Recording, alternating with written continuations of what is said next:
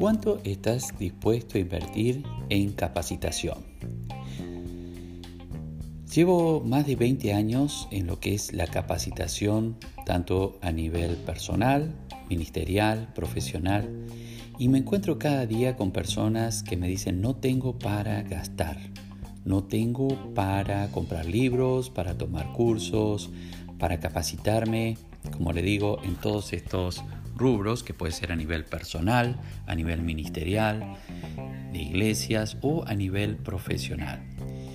Y realmente eh, me pongo a pensar que cada uno tiene una situación económica diferente. No todos estamos al mismo nivel, ni todos tenemos los mismos ingresos, pero sí tenemos la posibilidad de invertir. Muchos miran a la capacitación en todo nivel como un gasto.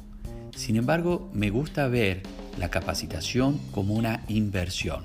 ¿Por qué? ¿Cuál es la diferencia entre gasto e inversión?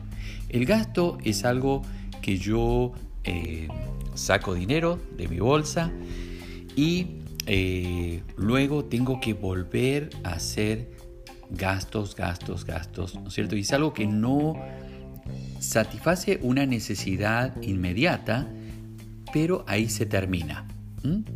Sin embargo, una inversión es algo que yo puedo ver el fruto en el tiempo. Entonces, para diferenciar, tengo que hacerme la pregunta, ¿en lo que estoy invirtiendo mi dinero, mi tiempo, es algo que me va a edificar de aquí al futuro? Por ejemplo, yo puedo gastar mi tiempo mirando películas, eh, comedias, sin embargo, puedo estar invirtiendo mi tiempo en mirar cursos, entrenamientos. No digo que lo primero sea malo. Necesitamos distracción, necesitamos un tiempo de relajarnos, de poder reírnos. Sí, pero tenemos que pensar hacia el futuro. Y mayormente cuando pasamos por una crisis como la que estamos viviendo hoy eh, a nivel mundial del COVID-19, eh, es importante saber que no podemos perder tiempo, que tenemos que invertir nuestro tiempo. Tenemos que administrar correctamente nuestro tiempo. Por lo tanto, te invito a que te animes a invertir en capacitarte. Anímate en invertir en ti mismo, porque esta crisis, mucha gente ha perdido trabajos, mucha gente ha perdido em, su fuente de ingreso y es muy importante poder adaptarnos a esta nueva realidad.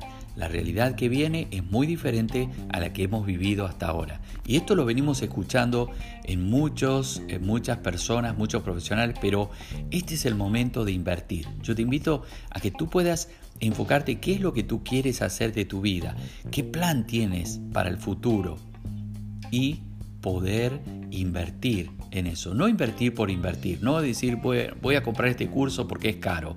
No, me sirve, me edifica, es un curso que me va a hacer subir el escalón de lo que yo soy, de lo que hago, en lo que sirvo en la iglesia, en mi comunidad de fe.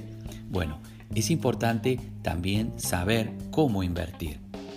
Y en próximos capítulos vamos a hablar acerca de esto, cómo invertir en ti mismo, cómo edificarte a ti mismo y cómo lograr metas en tu vida. Porque es importante que te enfoques y no tomes cursos aquí, allá, allá, sino que tengas un objetivo y digas, bueno, voy a tomar clases, voy a tomar cursos, pero con un propósito, con un objetivo claro y allí voy a ir invirtiendo no necesariamente los cursos más caros son los mejores, ni los más baratos, sino tú tienes que saber seleccionar, tienes que saber eh, entender el propósito de tu vida y allí invertir. Hay muchos cursos y mucha capacitación gratuita que también quisiera eh, comentarte y otra que también tienes que invertir un poco para escalar otro nivel.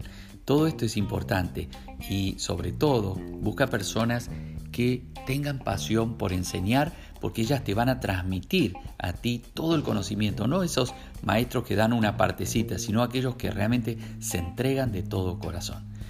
Te saluda tu amigo y hermano Timoteo. Hasta el próximo capítulo en el cual estaremos compartiendo algunos tips de cómo capacitarnos y entrenarnos en nuestra vida. Muchas gracias, Dios te bendiga.